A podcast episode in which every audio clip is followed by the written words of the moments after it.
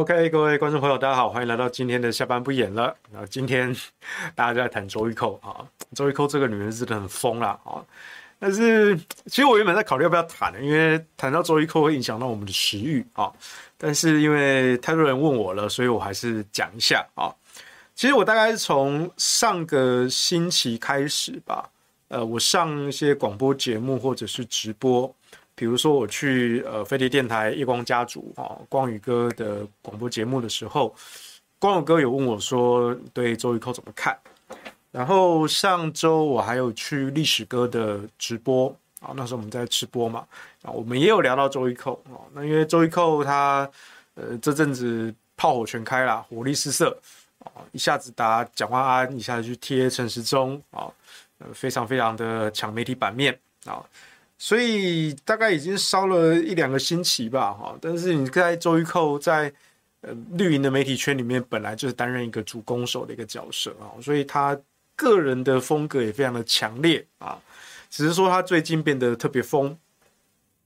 然后在上周吧，我记得最早最早好像是历史哥有一次闲聊的时候就问我，那时候就是在开播开播之前。啊，我们就现在聊，然后历史哥就先问我说：“对周玉蔻怎么看？”啊，我就说那时候我还没有细想，我只觉得说周玉蔻这个人本来就很疯，他最近变得特别疯啊，但是我不知道他的 trigger 在哪里，就是那个诱发点在哪里啊。那时候我也很困惑，我说奇怪，这老婆婆最近怎么变得这么的疯呢？哦，就是本来就很疯，但是那个。诱发他最近发作特别严重的那个点是什么啊？我们大家都知道在选举嘛，那选举也是选了好几个月啊，但是总是有某个事件让周玉蔻跳出来乱咬人嘛，就好像僵尸，对不对？我们看那种呃僵尸道长那种僵尸片啊，僵尸会跳起来，那是你先把他头上的符给摘掉了嘛？那谁把周玉蔻头上的符给摘掉了呢？这就是我们要。要要探讨的一个问题啊，啊，一开始我就这样讲，然后历史哥有跟我讲他的他的一些看法啊，包括像是这个陈世忠的团队啊，一大堆正二代，那历史哥那时候举了一些例子啊，就是在中国历史上的一些朝代啊，比如说呃外戚乱政啊，宦官乱政啊，或者是一些皇亲国戚呀啊等等的哈，所以历史哥的形容是。周玉蔻跟陈时中的这个正二代的竞选团队啊，它其实反映了啊，一方面是皇亲国戚，一方面呢是呃军阀藩镇啊割据，所以在这样的情况下，周玉蔻就相当于这种藩镇割据的军阀，可是军阀平常也没什么事，他也就是各司其职嘛啊。你就镇守边疆就好了，为什么会突然的呃暴冲呢？好，所以后来我跟历史哥交换一下意见了，我就说这个如果就军事上的术语来看啊，这就是你整个中央司令部的指挥系统失灵了。那整个通讯被截断的情况下，你军令无法传达，那所有的部队啊，各支的部队，包括主力，包括侧翼，所有的部队就在战争迷雾之中。胡乱的行动，而这时候在边境的某一些呃军阀这种部队就开始各行其事。呃，军阀有分很多种啊，有些觉得说，哎，我目前收到中央的命令是阻断的啊，我没有接到新的命令，那我就按兵不动，等待接下来的指示。那有另外一派呢，就是像周玉蔻这种的，哎，他按捺不住了啊，他自己开始暴冲。那周玉蔻就是特别会爆冲的那一种啊，所以我就说，以客观环境而言啊，民进党的客观环境就是前阵子接连的自爆，包括像是呃林志坚的抄袭，呃陈时中的偷窥啊，然后一连一连串的这些公关操作啊，所以其实现在民进党的选情啊，并不是很乐观。我说不是很乐观，但是也不代表说国民党能够掉以轻心呐。啊，我说跟往年相比，跟那个骁勇善战的民进党啊，过去民进党骁勇善战相比啊，那今年的民进党不知道为什么就捅出了很多篓子我们都有人怀疑说，这还是我们过去交手的民进党吧？啊，但他弱啊，他出了这么多包啊，那当然你也可以就笑他啊，民进党今年好烂啊。可是像我们这种看得比较深的人，我们就会想说，对他出包了，但是这个结构性问题在哪里啊？他不会平白无故出包啊，每一个出包都有他的理由啊，有时候可能只是单纯的疏失，但有些是结构性的问题。那一连串的出包绝对不是偶然的疏失啊！不管你在呃军事上还是商业上、职场上，这都是一样的道理啊。偶然的疏失一次，OK 可以原谅。但是民进党今年已经连续好几件堪称公关灾难的事件，那这绝对不是单一的偶然事件。那当然，你也可以只是说啊，就是正二代啊，乱搞啊，对不对？那我们要去更新的剖析，为什么这些正二代在这样的组织结构里面，然后发生了一连串的错误啊？那时候历史哥讲的讲法就是，呃，这些皇亲国戚占了位置，就算是在前线的指挥官，那军令下来，可是出了纰漏。这些皇亲国戚是不能被检讨的，啊，就明着上我的官阶，哎，比你这些公子公公子王主们的，呃，不，王子公主们的这个官阶还要大，但人家是皇亲国戚呀，对不对？送来你部队，你还真的把他们当军官用啊？啊，人家是监军啊，人家不是帮你打仗的士兵，人家是监军啊。所以我在前阵子那时候，呃，就是这个陈时中那个什么公厕偷窥那件事情嘛，我记得我我那时候我觉得讲到类似的道理，我是说这些政二代是不能被检讨的啊，这些政二代你看有什么司法部长的儿子啊、女儿，然后呃不考呃考试院长的女儿，法务部长的女儿啊，内政部长啊，反正就是各个部会都有啊，这些王子公主们呢，来当兵，你以为真以为他是当兵啊？人家是监军，人家监军啊！你说他们很努力，哎，努力的在跟中央的各个部会保持联系，这才是他们在陈时中竞选团队里面扮演的角色。因为陈时中从一开始他就是一个傀儡，他是被拱上来的，包括卫福部，包括台北市长的团队都是。陈时中他就是一个被拱上来的，那当然我们在之前的直播中我们也有解析过，这也是陈时中心甘情愿的，他这一辈子就是心甘情愿做一个木偶人，任人摆布，任人操弄，这是他获得权力的关键，也是他获得权力的终南捷径啊！这我们在之前的直播有解析过一集啊，陈仁忠为什么自己甘愿任人摆布啊？扮演一个偷窥的阿伯，对，像韩国熔炉电影那个变态的校长啊，他难道不觉得有一丝不妥吗？他不觉得，他就是照本演出啊。但是我们要问的说，这还是很扯的一个公关灾难呢、那陈世忠本人，对，我们现在剖析了陈世忠的性格，他就是一个任人摆布的木偶，他自己也选择过这样的人生。OK，这个地方就解析清楚。但是那一些。幕僚团队为什么没有发现不妥呢？因为这一群人，我刚刚讲了，是一群正二代，是一群公子哥儿啊，是一群大小姐。这群人并没有受过正常的社会化。哎，我最喜欢讲社会化了，身为一个雅思，最喜欢讲社会化了。你们这些人就是没有社会化，哼！这一些人啊，吃香喝辣。啊，甚至叼着金汤匙出生。哎，我老爸是高官啊，他们一辈子也不需要做什么正经工作，自然也没有得到社会化的历练。他们可能只是单纯觉得说，哎，我就是玩嘛，对不对？我要去模仿那个陈菊那个梗嘛。哎，陈菊探出头来啊，模仿那个 A 片 AV 女优的那个梗啊。那他们只想要这个。他们没有想到韩国电影这件事情，虽然我觉得这不太应该啊。你说所有人都不知道这件事情吗？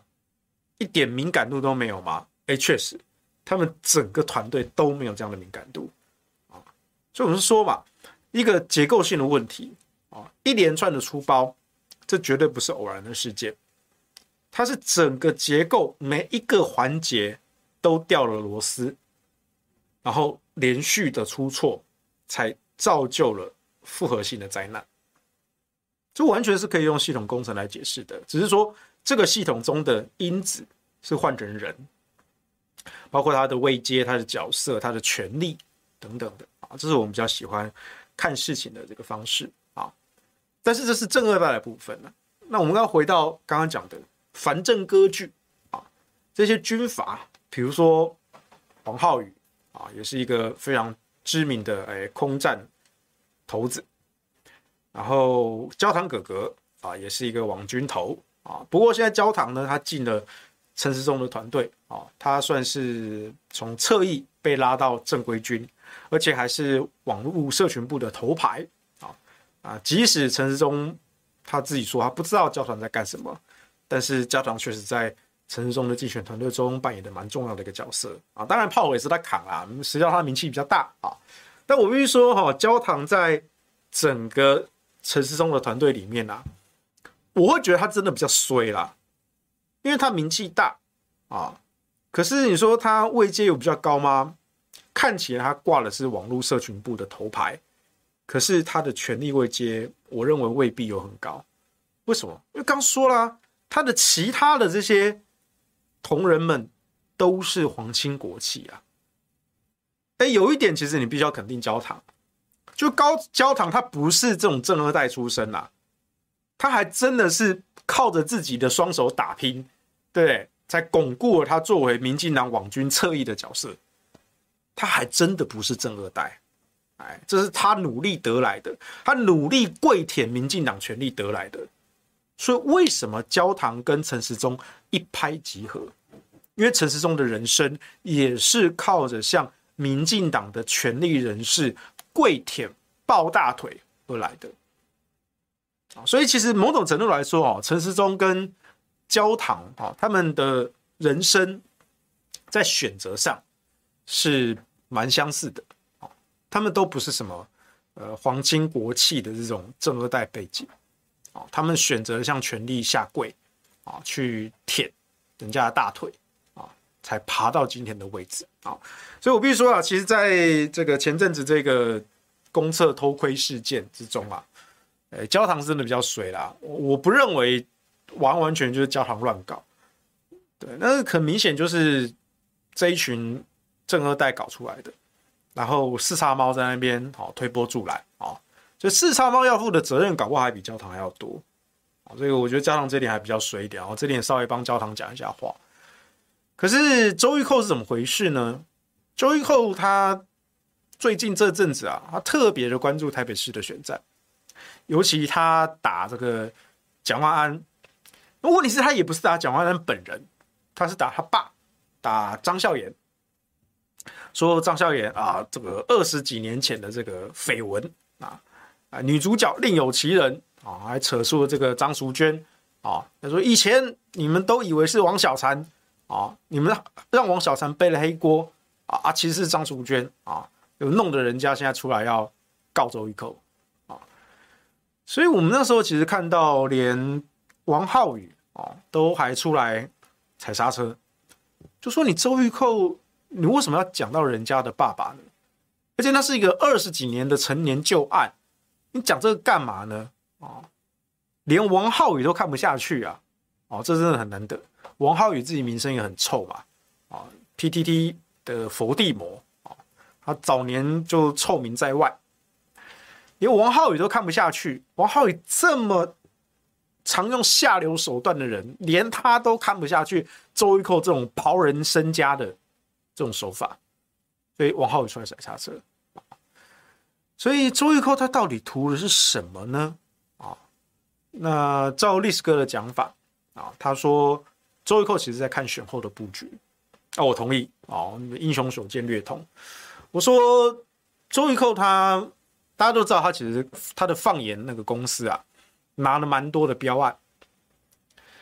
那周玉蔻他现在也看到二零二二年的局势对民进党不太有利，大概选举的结果也不会太好看。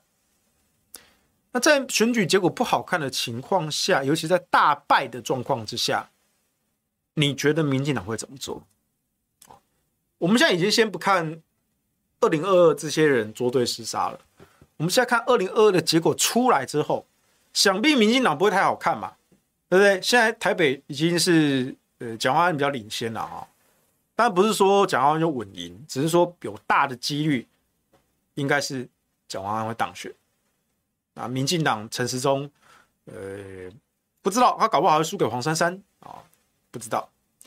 呃，桃园啊，目前是拉锯啊，焦灼的状态，五五坡。新竹现在高虹安串起来了啊，因为前阵子他们一直在打高虹安这件事情，结果打过头了啊，所以现在高虹安粉的这个民调已经冲到第一名了，所以看起来北部的北竹桃啊，三个城市，民进党可能都会丢掉。啊，就算不是三个全输，我觉得至少也丢一半。所以这种情况下，对民进党当然不好看了，当然不好看了。啊，因为你看中南部、台中、台南、高雄，都是板上钉钉啦。啊，台南、高雄不要讲了，民进党是一定赢的。民进党如果还输，那那那那民进党真的要翻车了。啊，所以当年为什么韩国瑜打下高雄，对民进党来说是如此的深仇大恨？高雄是圣地，是不能够被国民党打下来的。台南也是啊，我们台南还没有失守过啊，那高雄怎么会被韩国瑜打下来呢？所以发动一连串的罢免啊、炒作仇恨啊等等的。那台中也很稳啊，看起来民进党是不可能拿得回来的啊。卢秀燕的民调超过蔡其昌三成以上，三十趴，你觉得这要怎么打啊？所以台中很稳，那新北也很稳啊。侯友宜的民调大概也超过林佳龙，大概三成左右啊，也是三十趴，三十趴就不用玩了啦啊，三十趴不用玩了。当然林佳龙特别的任务啊，这下次我们再讲。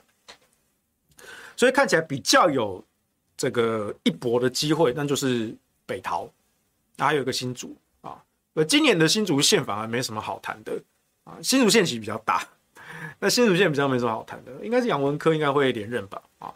那反而大家把眼光聚焦在。新竹市啊，在新竹市，所以这个当然跟柯文哲布局有关了哈。不过这也是我们等下再谈啊。所以对民进党来说，今年有一争的机会的，或者说外界看民进党的输赢，其实是看北桃族，是看北桃族啊。你说台南、高雄赢不算赢啊，对不对？啊，新北、台中啊，你拿不回来啊。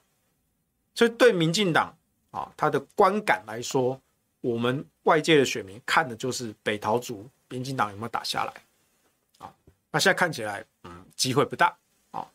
那我相信大家都看到这件事情，周玉蔻也看到这件事情啊，所以周玉蔻已经预见了二零二二年这个选举结果，大几率超过一半的几率对民进党是不利的，不会太好看，不会太光彩的，那甚至有可能重演。二零一八年的重大溃败，来，大家回想一下，二零一八年是什么氛围？包括高雄，刚刚提到了韩国瑜把高雄打下来了，这对民进党来说是奇耻大辱啊！再来，公投，二零一八年有十项公投，那时候整个社会就是弥漫着讨厌民进党的氛围，非常的强烈。所以在二零一八年的这个选举结果，它真的是民进党从基层的溃败，不管是县市首长还是县市的议会，连议员的席次都丢掉了。所以你现在目前看到，呃，即便是高雄，国民党的议员其实相当的多，在高雄市议会啊，国民党议员相当的多，都是归功于二零一八的那一役，整个社会的氛围就是讨厌你民进党。所以在二零一九年的时候，民进党选择做什么呢？他们选择巩固基本盘，他们选择巩固基本盘，包括公投也是。哎，以和杨律明过啦，但是对不起，我们一样走非核家园啊。这件事我有去探听过，为什么？因为这完全是政治的考量他们认为现在士气已经兵败如山倒，如果连飞核家园这一块神主牌都被打掉，那真的是彻底的溃散，再起不能。就他说什么都要先巩固基本教义派，这也是为什么在二零一九年初啊，那时候经济部出来说：“哎呀，因应这个以核养绿公投通过了，我们要归零思考啊。”但是归零思考的结果呢，就是我们废核家园要继续走啊，啊，法律是给你废了，政策我们要继续做，那个不是什么归零思考，那完完全全就是党的高层啊，其实就蔡英文本人啦，他所做的政治的一个算盘。好，所以我们回忆完二零一八年的那个选情，我们现在再看二零二二年。你说二零二二年的选举结果会到二零一八的那种溃败吗？其实我觉得不至于啦，我觉得不至于啊，因为包括今年高雄是不可能拿得回来啦，我先说。然后今年也没有公投嘛，哦所以那个整个社会弥漫着，对，我们是讨厌民进党，我那个氛围大概回来一半。可是没有二零一八年那么浓烈啊，我必须说。不过对民进党来说，他们非常害怕，非常害怕，所以他们开始焦虑。那周玉蔻也嗅到了这股焦虑的气味。可是周玉蔻的定位比较特殊，他其实并没有挂民进党的党公职，他没有挂哦，他是一个独立的媒体人，他在媒体界有人脉。有资历，然后在舆论上有声量，所以他抓了很大的一个族群，深绿的同文层。所以，如果二零二二年的选举结果对民进党不利，士气溃散，士气溃散的情况下，要抓基本盘，要抓基本盘，要有工具，要有工具，这个时候。周玉蔻以及他所掌控的媒体资源，就能够扮演重要的角色。这是周玉蔻的筹码，这是周玉蔻去跟民进党叫板的筹码。当然，周玉蔻他未必图什么民进党的什么党党职的公职的位置，他不需要啊，他不需要，他这个人是唯利是图啦啊。那他早年也参与过选举，但是没有选上啊。我觉得他现在一把年，他现在六十九了吧，都快七十了。他应该也不会去想要当一个不分区立委的什么，我觉得应该不会啦。但他要的是钱，还有名声，一个在外放炮、无限开火的权利。所以，如果二零二二年对巡长民进党不利，那周玉蔻这个时候就可以拿他的媒体资源当筹码去叫板，就说你们民进党二零二四要怎么选啊？我们赶快要先凝聚基本盘啊！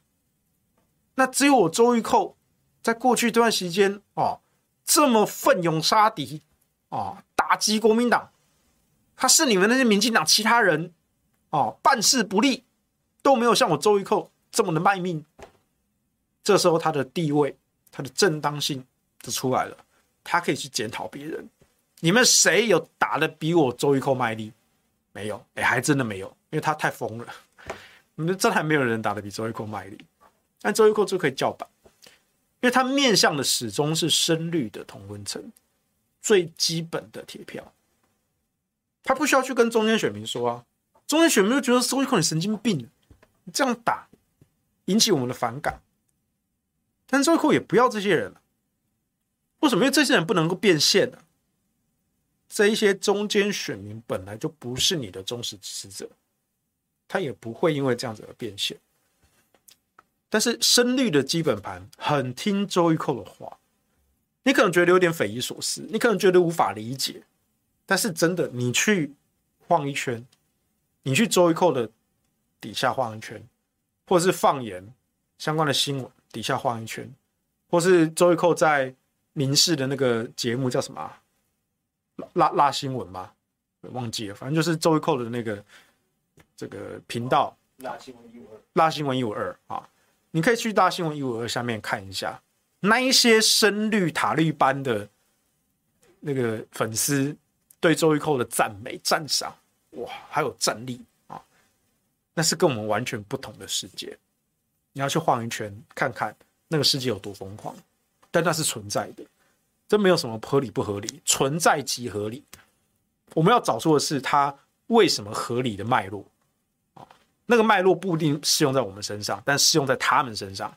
我们要面对现实，所以周玉蔻他有叫板的权利，而且他也已经瞄准了二零二二选后到二零二四之间选举的布局，就是这一盘他已经看到了这一盘赛局，民进党会输，但周一蔻已经在超前部署下一盘的赛局，那就是二零二四。他要用他手中的这些筹码去绑更大、更大的资源，然后去打二零二四这一仗，那他可能就可以再上层楼，或至少他可以拿到更多的利益。哦，他已经在想这件事情了，他没有在跟你拘泥二零二二本身的胜败了，他已经预设了一个结果，然后为了这个结果去布局下一局的赛局。你不得不佩服他，周玉蔻五十年的职业生涯啊。非常的老奸巨猾，这是他的行事风格啊。所以在这样情况下，周玉蔻他当然做的一连串的行为啊，你可能会觉得匪夷所思，你可能觉得他疯了啊。我刚才也说了，周玉蔻本来就很疯，那最近变得特别疯。但是我稍早我写一篇文章啊，今天早上的时候我写一篇文章，我们。用一下同理心啊，换位思考一下啊。如果你站在周玉蔻本人的立场，你会觉得你自己疯了吗？你不会。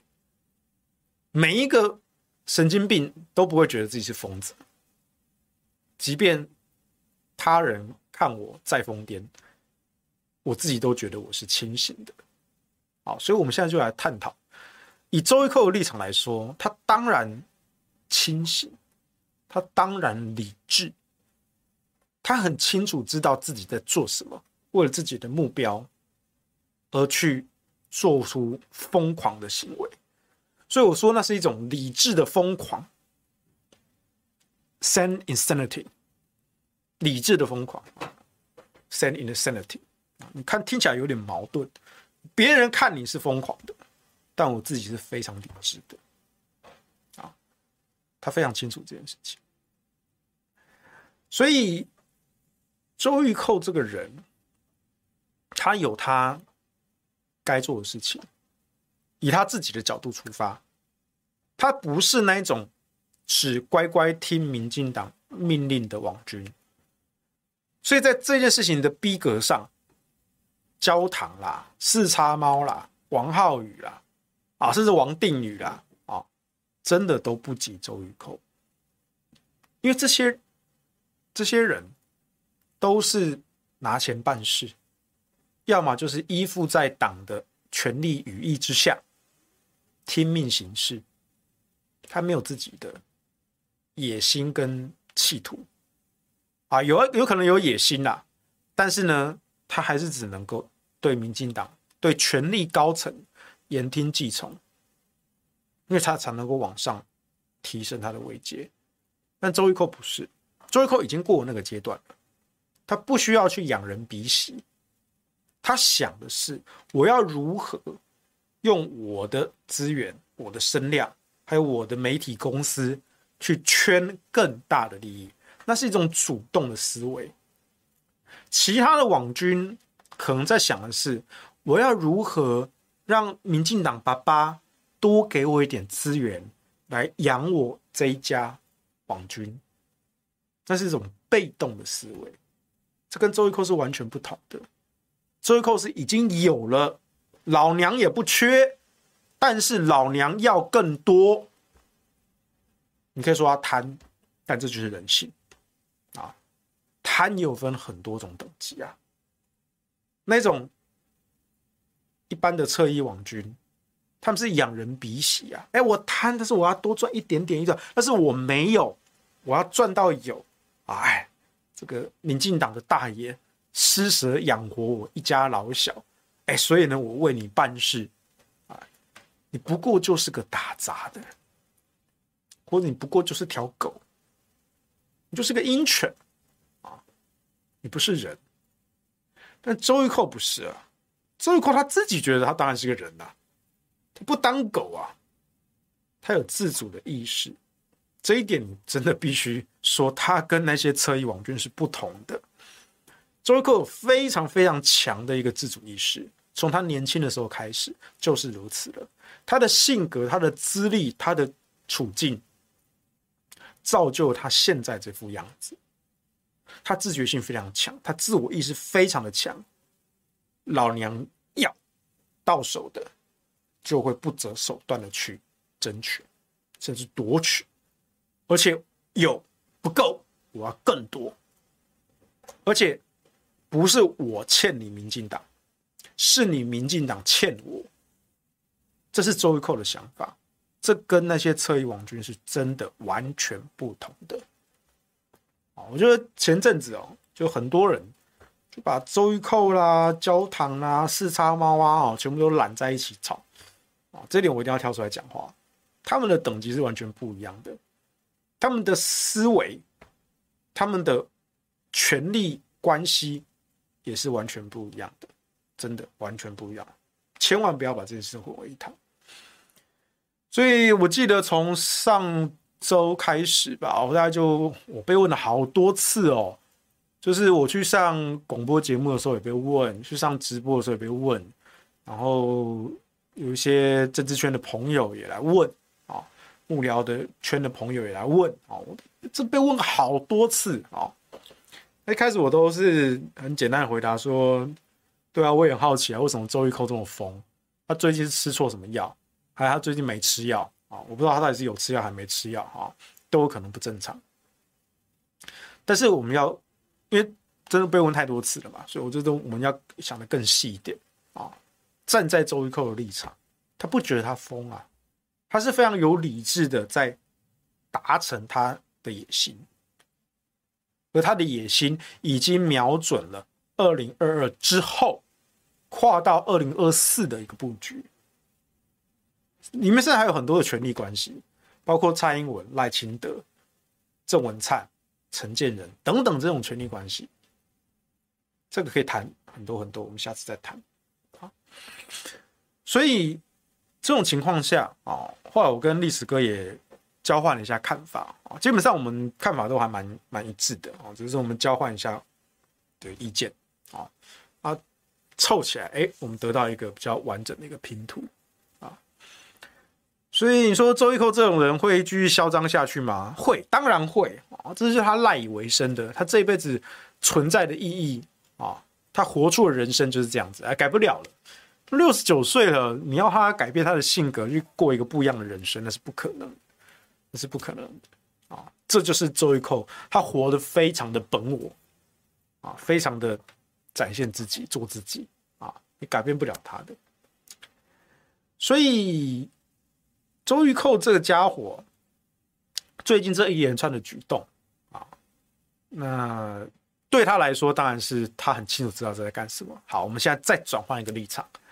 好，假设你今天是民进党的府院高层，你是蔡英文，对不对？或是你是陈时中本人，你会觉得有点头痛，对，很头痛，非常头痛啊！因为周玉蔻给我们惹太多麻烦，他自己在巩固深绿的同温层，然后把中间选民都赶走，因为对他来说，他只在意变现，只有最忠贞的。同温层能够变现，中间选民是没有办法。可是对选举来说，我不能够只靠同温层，我必须要中间选民的支持。而周玉蔻的做法就是只顾个人的私利，不顾组织的共同利益，甚至他牺牲了很大一块的组织的利益。因为他不需要，周玉蔻不需要这些人，不需要这些支持，他可以把他们全都赶走。所以对民进党来说，当然很痛。哎，虽然我们也觉得今年选情可能不是很好。可是周玉蔻，你再闹下去，我们的选情会更雪上加霜。那真的是会兵败如山倒，然后就进入一个螺旋式的循环。我选情越糟，就越接近二零一八年的大溃败。啊，这是我刚才说的哦。我上一段说，二零一八年的那个氛围跟现在相比，我认为现在二零二二年的选情没有像二零一八年那么糟糕。虽然那个氛围，哎，有慢慢回来，那个讨厌民进党的氛围慢慢回来，可是没有到那么浓烈，大概就一半。我觉得大概就一半。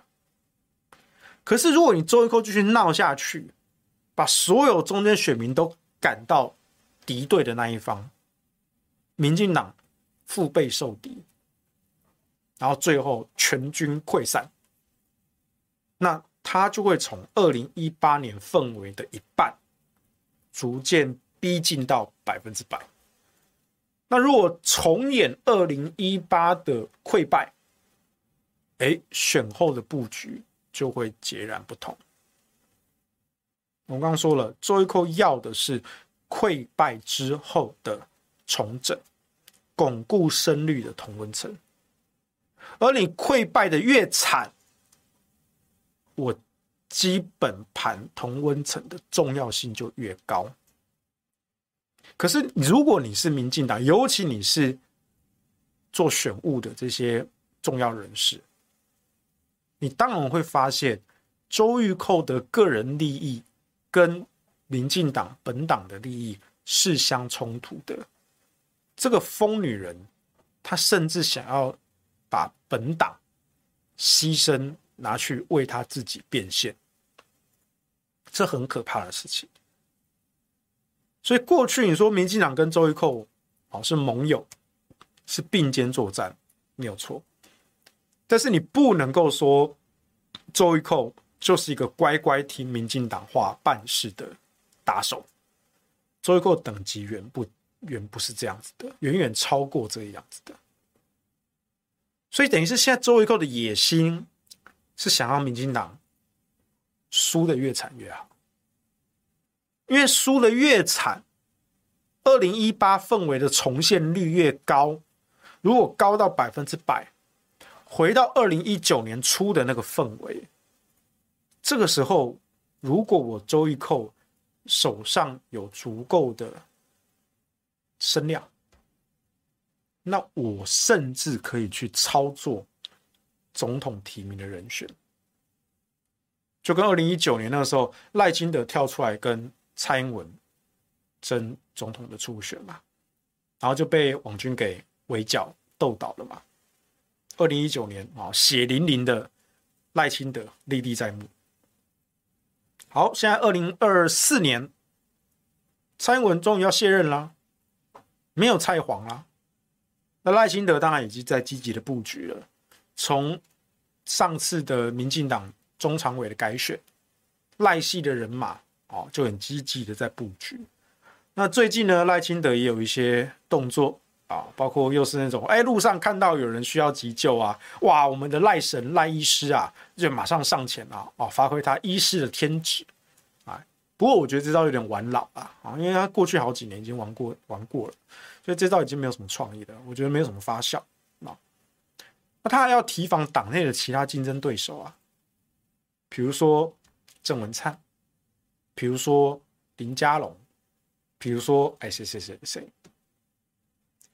所以我们要讨论是一个后蔡英文时代，后蔡英文时代，接下来会面临一个乱局，民进党自己的党内斗争，而党内这种混乱的斗争，就会需要一些外部的力量。谁有了我的兵马，谁就能够在这一场争王。夺霸之间取得胜利，所以周玉蔻他为什么要急着去抢下这个话语权？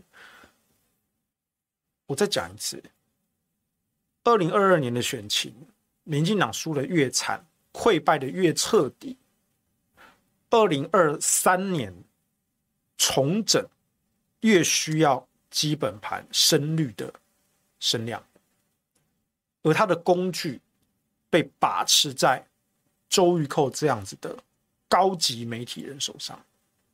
他不是拿钱办事的网军啊，拿钱办事的网军其实到时候就是开价嘛。周玉蔻他当然也开价，可是他是主动的叫板。你如果不接受我开的价，我就去帮你的对手。这是一种军事的平衡。所以周玉蔻很精的，你不要以为说这个女人真的疯掉了，不是，这个女人是非常非常精的。我不知道她有没有决定要帮哪一边，我认为是还没。我觉得她也是待价而沽，所以她现在要做的是累积筹码，迎接二零二二之后民进党党内的这个乱局。但是话说回来，民进党也蛮可悲的。你想想看，二零二二的选情被这只疯狗搞得一团乱。溃败的这么惨，还要被周玉蔻来绑架？哎，说如果我们不给周玉蔻一些好处，或是让他主掌兵权，哦，搞不好他就会来反咬了。他会动用手上的资源来反打我们民进党。所以对民进党来说，这个叫做自业自得，业力引爆啊，这个。养小鬼养太多了啊，结果呢，你养到一个魔王啊，就是周玉蔻。周玉蔻不是小鬼，周玉蔻是魔王。你不小心把魔王召唤出来了，现在收不回去了。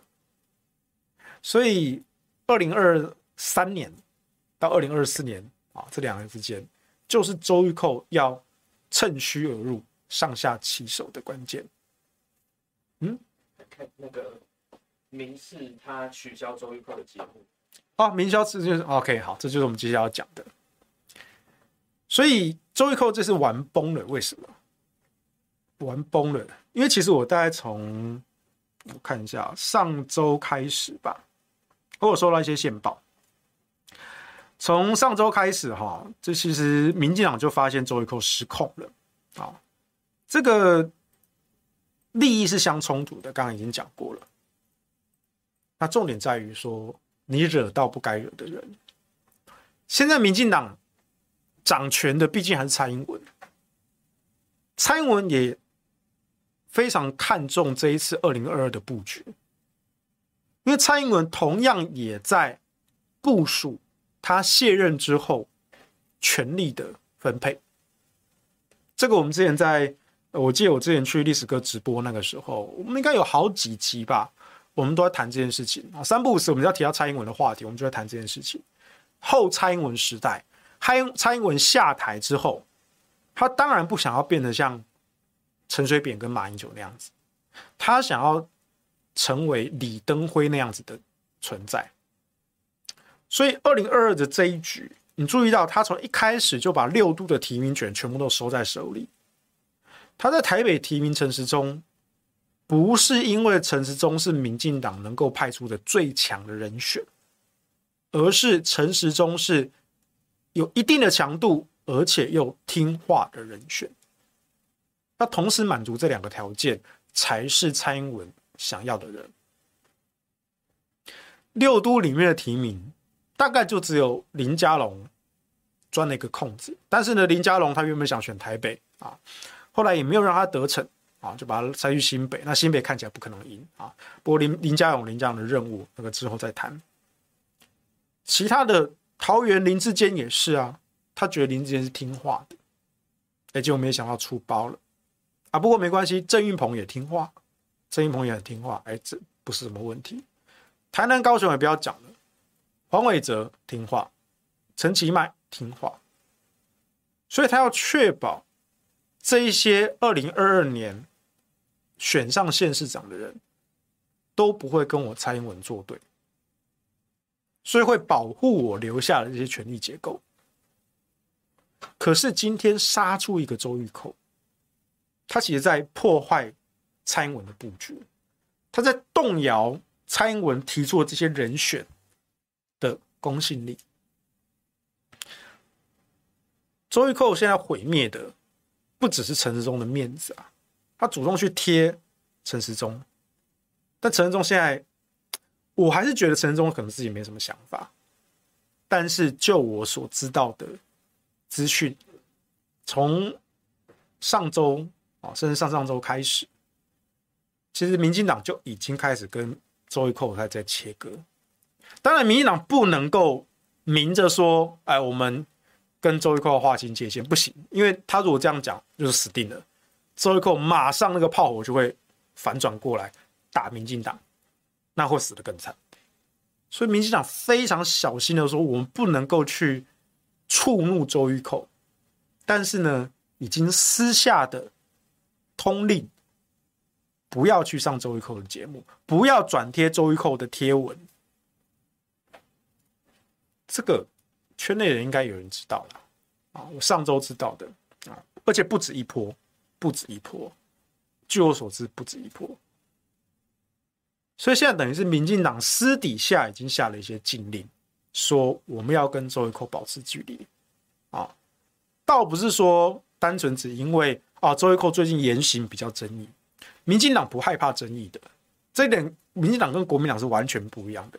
民党、国民党只要看到一点争议，马上就会畏首畏尾。民党不是，民党不害怕争议。你看王浩宇就知道啦，你看焦糖就知道啦，你看四叉猫就知道啦。他们很喜欢惹争议，这就是民党要的，只要他能够打倒国民党。可是周玉蔻他不是只是引起争议啊，而是民进党发现了。这个女人为了自己的利益，她可以直接把民进党给牺牲掉，这家伙太可怕、太疯狂了。这种事情是焦糖、四叉猫、王浩宇干不出来的。所以周玉蔻这个女人，现在对民进党来说已经被评定为一种危险、一种威胁，所以才有了。不止一波的通令切割，但这些东西都要私下进行，不能够明着跟周玉蔻撕逼扯翻，不行，太危险了。他现在等于是一头猛兽，一个魔王，不能够触怒他，敬鬼神而远之。啊，这是目前我说目前的，我不知道接下来他会怎么做。至少就我拿到了情报，民进党。已经不止一波，就是说要跟周玉蔻保持距离，不要去转贴周玉蔻的贴文，不要去上周玉蔻的节目。或如果他有发来呃彩通要邀访啊本党的这些候选人、党公职上他的节目啊，美其名是帮忙拉抬一下声量，但是从现在开始啊，都要经过呃这个党中央的评估啊，我们说可以，你才去。所以周玉蔻他玩崩了，他想要去要挟民进党，这是一个恐怖平衡的杠杆。但是我觉得周玉蔻真的是玩过头了，触怒了老佛爷，触怒了当今圣上蔡皇。所以现在据说小英是非常的不爽啊，啊，也小英也去跟陈志忠说。不要再接触周玉蔻，否则的话，本来陈世公、陈世忠跟周玉蔻感情非常的好啊。当然了，他们是说陈世忠他自己是说啊，他最近这几天说啊，跟周玉蔻没有私交啊，都是公务啊，都是公务，没有私交。嗯，好，对啊，随便你怎么说。但周玉蔻是陈世忠非常信任的人啊。陈时中在那时候刚参选的时候啊，第一场专访给的就是周玉蔻，甚至在三明治之前啊，三明治之前，而且三立民视电视台，在电视台专访之前，陈时中就给了周玉蔻的广播广播专访，这等级是完全不一样的。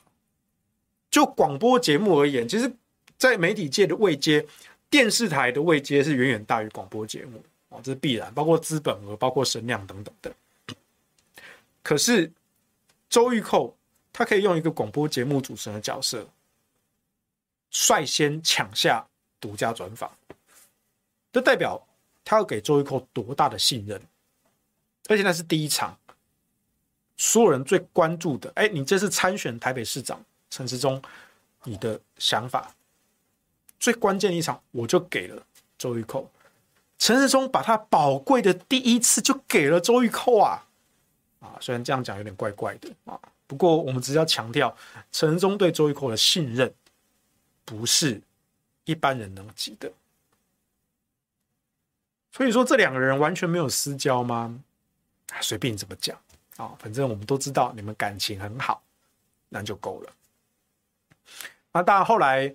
啊，不止他的广播节目，还包括周玉蔻在呃民视主持的那个《辣新闻一五二》嘛啊，那陈时中也多次的去上电视台啊，他在节目中的这个互动啊，大家都可以去翻 YouTube 的桥段啊，这都有记录啊，最近都被翻出来，哇，两个人哈，呃，不敢说郎有情啦，但是妹是有意的啊，哎，不过说话说回来。周玉蔻好像比陈时中大一岁啊，啊，不过那不是重点啊，反正就反正年纪到了一定程度，我觉得年龄都不是问题啦啊，我觉得年龄本来就不是问题，就算这个周玉蔻大人家一岁，陈时中还是可以叫人家蔻妹妹啊，对不对？哇，你看这个女生一听到就心花怒放，哎，周玉蔻虽然是一个七六十九岁的老阿伯，但他对陈时中呢，还是展现的满满的恋爱少女心。所以你看，周玉蔻最近勇敢的对陈时中示爱啊，仿佛找回他的青春一样。这会不会影响到等下大家吃饭的食欲啊？算了，不要再继续讲下去了。总之，我想讲的是，诶，陈时中跟周玉蔻啊，这个两个人感情非常的好，有非常深厚的信任。所以你这时候说要切割，诶，我觉得那是不太可能的。可是当今圣上，哎，发现你们这段关系啊，是不能够再持续下去的。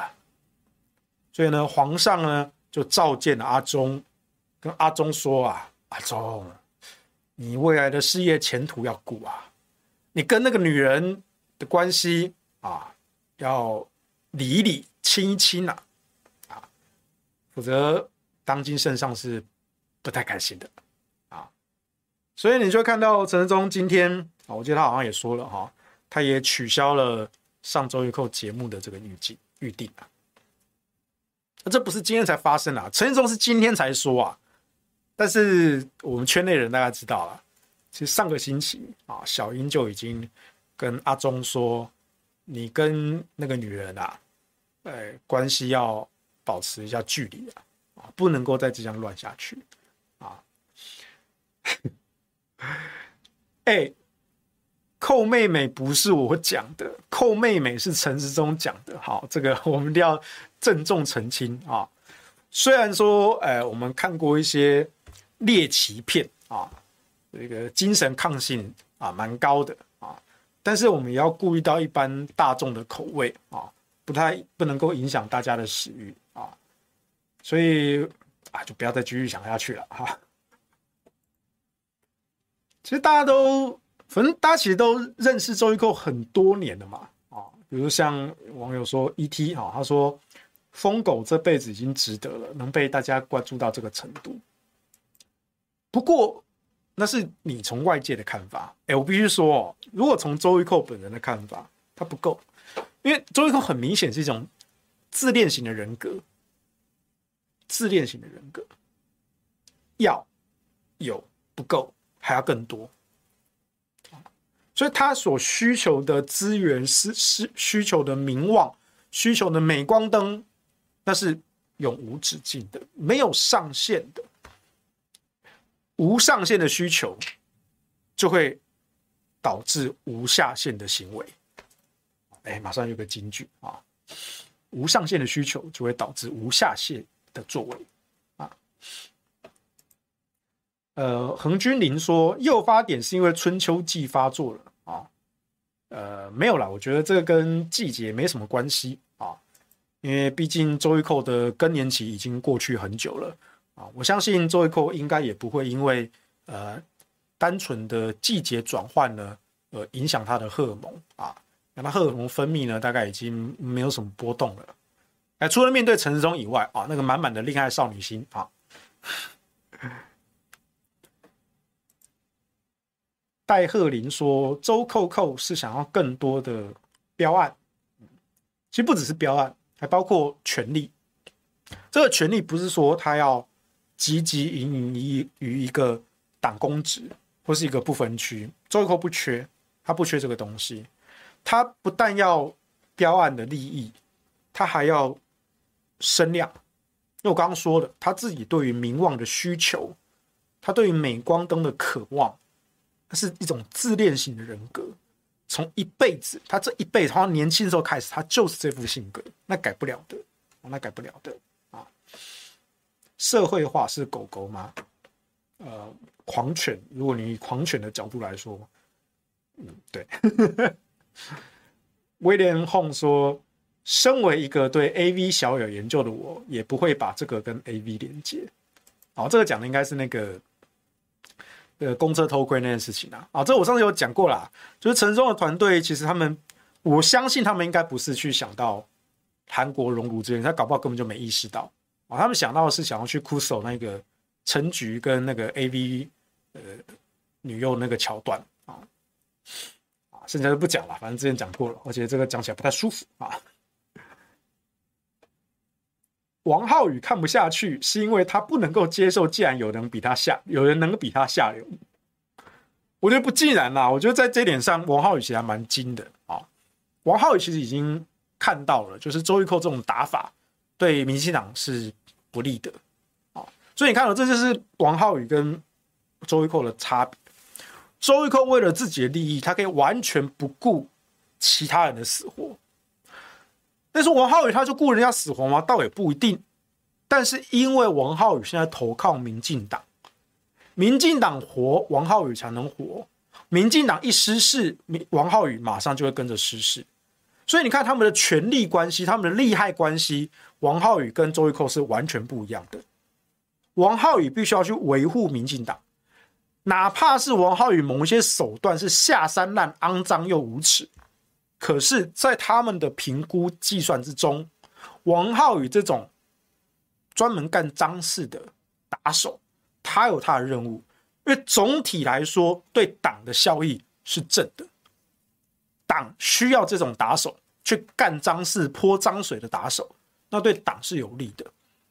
所以，王浩宇这种行为，你说民进党党内有没有人看不下去？有很多人看不下去，但是他们没有办法去阻止王浩宇。为什么？因为王浩宇那个是高层授意的，高层觉得说，我需要这样的打手，我需要这样的人来帮我办事，而且王浩宇是管得住的，他是斗犬，他不是疯狗，王浩宇是斗犬，这截然不同的。那斗犬当然要维护主人的权利啊，那周玉蔻不是，周玉蔻不是，他可以管你去死，他可以把民进党毁了。成就他个人，他也在所不惜。这就是王浩宇跟周玉蔻完全不同的地方。那也是因为王浩宇他其实已经看出来了，周玉蔻这种打法会危害到民进党，危害到民进党就危害到自己的饭碗，所以王浩宇才跳出来阻止周玉蔻。这还是利益的考量，跟权力的位阶关系。所以倒不是说哦，王浩宇说他不能够接受周玉蔻比他下流，不是，其实倒不是。王浩宇是聪明人啊，他计算的结果发现跟自己厉害有冲突，所以他必须要跳出来踩刹车啊，这才是正确的解读。对了，还有两个月了啊，这个选举还有两个月，倒不是说就直接定于一尊了啊，这个结果还是很有可能翻盘，还是有可能翻盘的啊。还好我不住高雄，福斯哦，福斯市停电是超暖啊，该警告都警告过，那怪谁呢？啊，网友说哦，他刚小编有跟我们讲哈，民事刚刚取消了这个 Coco 的节目辣新闻了啊，我就说他玩脱了嘛，他玩脱了啊，他得罪了很不该得罪的人，对，所以当然透过层层关系，民事的那边高层啊，应该不是今天啦，这个这个这几周民事的高层早就有府院那边来的压力了啊，只是说周玉蔻他这一次闹到这个张淑娟，然后又去北检门口啊，这样子一番闹剧，那个社会观感形象太伤了。你伤他本人算了，或连带伤到民进党啊。现在在野党啊，民众党、国民党啊，全部都说，哎呀，支持叉叉叉就是支持周玉蔻啊，那叉叉叉全部都可以直接填空带入啊。啊，支持陈时中就是支持周玉蔻，支持郑运鹏就是支持周玉蔻，啊，支持沈慧虹就是支持周玉蔻，哎，支持蔡英文就是支持周玉蔻，那仇恨度超级高啊。所以呢，当今圣上就不高兴了啊。当然。旁边的人就要帮圣上啊来处理处理啊，周玉蔻这条狂犬啊，我不确定是不是暂时取消了啊。哦，有人贴比较威廉红有贴比较详细的，民视今日下午召开常务董事会决议，哎，你看哦，董事会决议哦，就代表说这绝对是府院高层去施压，动到董事会决议。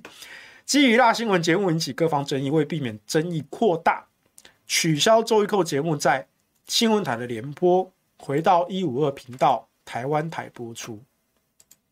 但这个没有完全取消，这只叫发配边疆，让你反省冷却一下。代表民进党府院高层虽然觉得周玉蔻很麻烦，可是他们还是不敢完全的舍弃周玉蔻。但这是府院高层的意思啦，哦，他们不知道周玉蔻能不能看懂。哎，我们不是说真的要把你抹杀掉，我只是希望你冷静一下，你冷静一下啊，这场仗好好打啊，二零二二好好的打完，二零二三年、二零二四年啊啊，不要来情绪勒索本党，这是府院高层的意思。这样依彭文正模式啊，彭文正那时候也是被流放吧。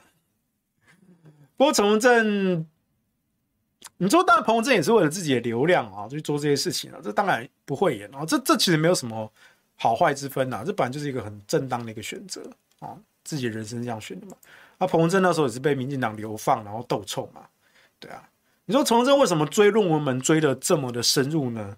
其实他的起因倒不是论文门啊，其实那时候也是陈文正、彭文正跟民进党有一些利益谈不拢。啊，所以就跟民进党反目翻脸啊，所以彭文正就呃拼死命都要咬着论文门这条线啊，所以这都是有恩怨情仇的啦，不是这么简单说哇，彭文正这个人好像很正义啊，所以这个追论文追到天涯海角没有，这这个动机起源是不一样的。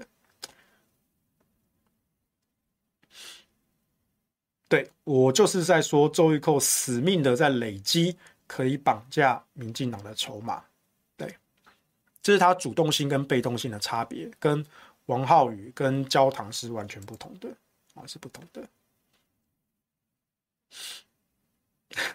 突然之间有期待，血流成河，好啊，对。那我们当然都是非常非常的乐见其成嘛，对不对？对啊，五三台没有联播，一五二的民视台湾台播。哦，感谢 Best One 啊，比安卡啊。土条好懂，嗯哼啊，是铁上皇后，嗯哼，海妖，嗯哼啊，感谢会员支持啊，谢谢谢谢。好，比安卡又说画面在脑海里好不舒服啊，你们这些人的脑补能力啊，不要那么好啊，对不对？我讲归讲啊，你们跟着想象啊，这个就。对，一半一半啊，我没有继续讲下去嘛，对不对？我们还是有点职业道德啊，啊，顾虑大家晚餐要吃得下去啊。什么阿姨也是有渴望爱的，真的啊！不是你看，你看周玉蔻这个遇到陈时中，整个就是恋爱少女心，心花怒放嘛，对不对？呃，不要让年龄限制了爱情。对，阿嬷还是渴望啊，不是阿姨，是阿嬷，阿嬷还是渴望爱的。对，我觉得这是一个长照问题啊。我们口味没有吃那么重了哈，我们口味没有吃那么重了，对对对。小编在讲，小编讲什么富田姐妹啊？千万不要 Google 富田姐妹，小编不知道干什么啊？提这种乱七八糟的关键字，我不知道那什么富田姐妹是什么东西啊！千万不要 Google 啊！千万不要 Google 啊！好，OK，今天的下班不演了啊，大家留言都很热烈啊。虽然大家谈到周一蔻不太舒服啊，但是我觉得你们都有点 M 的倾向啊。你们今天留言非常的踊踊跃啊。好了，反正周一蔻这件事情呢，就我我先说了，以选举的考量来看啊，我们乐见其成啊，随便你周一蔻怎么闹，哎，我们还怕你周一蔻不闹，对不对？周一蔻继续闹啊，继续闹啊。非常好啊，我们更多好戏看，反正我们就吃瓜嘛，对不对？啊，纵使有一些有碍观瞻，但是呢，哎呀，不要假清高了。我们这个社会呢，就是喜欢三星色，呃，我们不谈色的那一块，谢谢。我们讲的是三星的那一块啊，三星的那一块。好了，我们就继续看下去吧。OK，那今天下半部演就到这边为止啦，我们下周再见啦，拜拜。